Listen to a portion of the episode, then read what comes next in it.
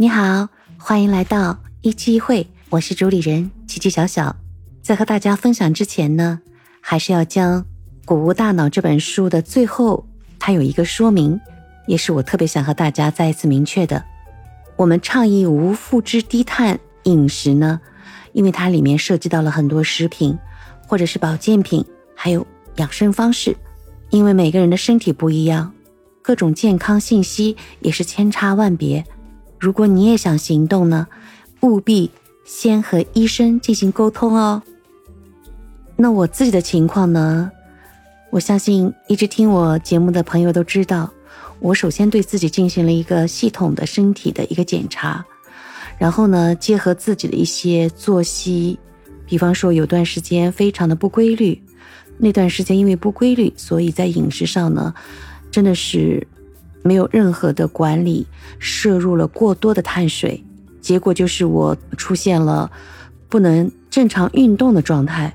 去找原因呢，反而说成是退行性的这个词儿。我觉得有时候真的，它看上去像一个术语啊。医生告诉你啊，退行性病变也好，但是反过来就是很多的不理解。因为我们每个人随着年龄的增加，你的耳边有可能会出现这样的声音，比方说在精气神上，这个年龄上去了，的确真的不如从前了。我过去熬个夜睡一晚上就好了，现在熬一次啊，需要几天都睡不回来。这种话听过吧？但是说说过去了。只不过随着年龄的增长，有可能你手里多了一个保温杯，里面泡着枸杞，泡着养生水。还有一种就是我们人到中年都要体检了嘛，你就会发现自己的体检报告拿到手里就不如以前了吧，总有这样那样的一些小毛病。女性呢，乳腺结节这是司空见惯的啊的。还有就是，不管女性男性，可能你内脏器官上都会有一些，比方说小息肉啊，或怎样。还有一些指标呢，可能是和基准线相比呢，有可能快接近了，或者是超出一点点。那医生也会说啊，现无妨大碍，呃，但是要多观察，对吧？其实这些呢，在我们生活当中都很正常。那有正常就有无常，我们每个人都希望自己不要出现那种突然的你不愿看到的样子。再说说我这个脚踝，可能你一直在听我说，如果是我朋友圈的朋友，你也看到。我仍然在工作、出门呐，或者是做一些自己要去做的事情。你发现也没什么吧？但是如果你真的在我身边看到了，你也会觉得奇怪。因为医生看了我的情况，他们看了我的很多资料，就也是觉得奇怪。我的呢是囊肿，哎，它不疼，但是酸胀着。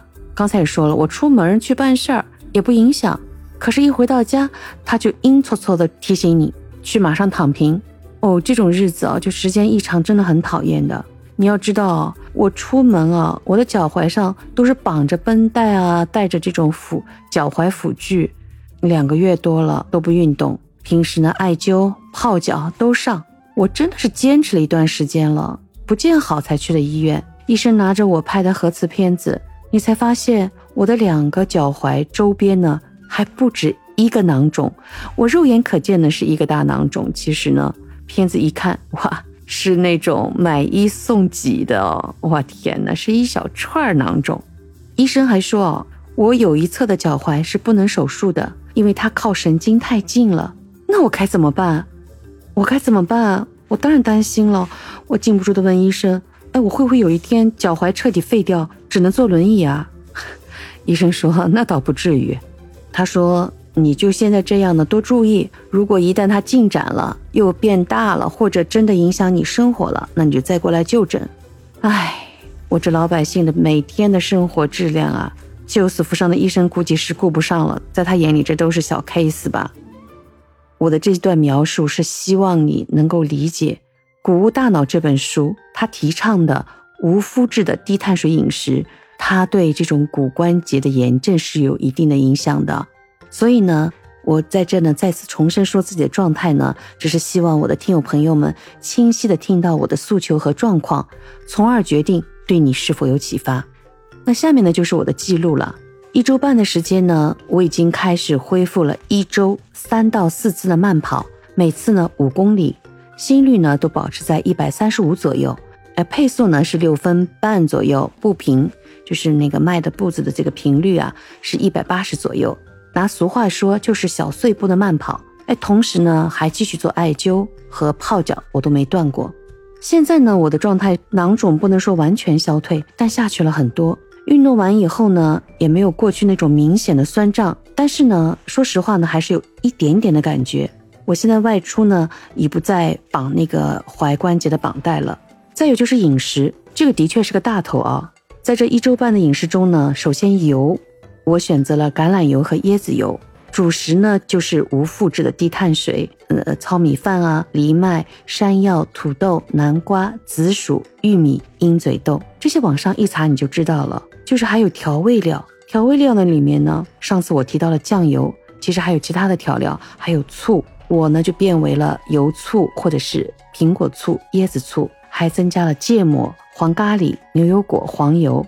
其实还有一种说法，就是说无麸质饮食呢，它是增加成本的。但是我也看了书上写了，真正的无麸质呢，也不是鼓励你去买昂贵的无麸质包装的食品，那上面就会写着 “Garden free，也并不是指这些。它其实就提倡你要多吃这种鱼肉蛋、蔬菜水果。呃，然后比方说刚才提到的主食方面呢，简单点，那就是糙米、大米你混合一点做大米饭，或者是粗粮、豆类，你要经过长时间的浸泡，据说也可以达到无麸质。最最关键的，其实我觉得健康的一点就是自己做了，我几乎不点外卖，也不出去吃。我们中国呢，不像国外的欧洲某些国家呢，特别在意这个无麸质，几乎外面没有什么无麸质的餐厅，对吧？的确啊，在我们当下这种欲望都市里，我又生活在大魔都，谁又愿意经常吃那些清淡寡味的东西呢？但是为了验证无麸质的饮食计划呢，我这一次呢是很坚决的。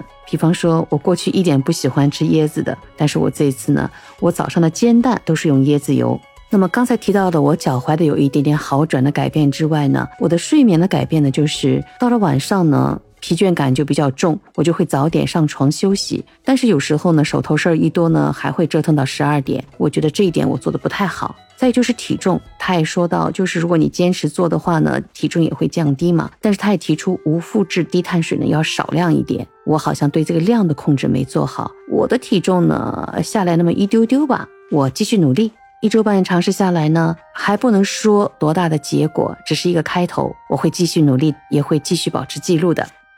今天的一期一会，上次跟大家提到的那个单词还记得吗？老年痴呆的一个有趣表达叫 “bokeh”，它还有一个单词叫“天然 bokeh”，就变成了一个褒义词，形容单纯、认真，嗯，心无杂念、天真无邪。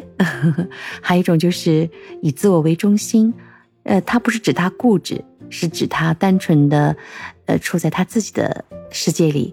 但是他对周边的人不会有一些不好的那种氛围的影响。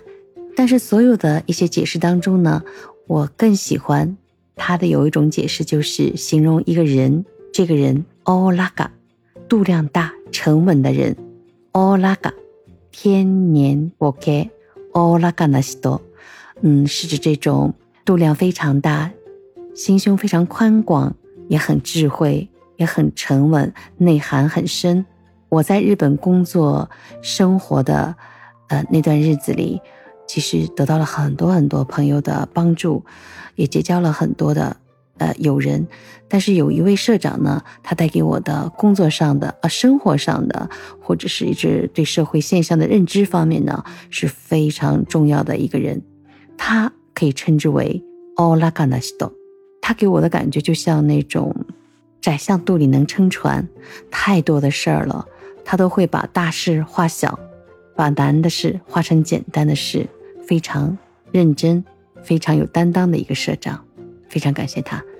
记住了吗？天天波给是一个形容人非常友善、非常温和。最后呢，和大家说明一下，我这里呢就是通过自己的一些小故事的分享呢，和大家去聊一个单词。嗯，这种一个个单词呢。你能记住就好，不能记住呢，一笑而过。不是系统的教你日语啊，如果系统教日语，就不是这种教法了。听到这里呢，首先最起码你会了 boke 天然补钙两个单词。好的，请你期待我下期节目的分享，看看我有没有更多的收获。听到这里的听友朋友们，别忘了订阅、留言、关注我哦。对了，还有点赞，点那个小心心，谢谢你。我们下期见。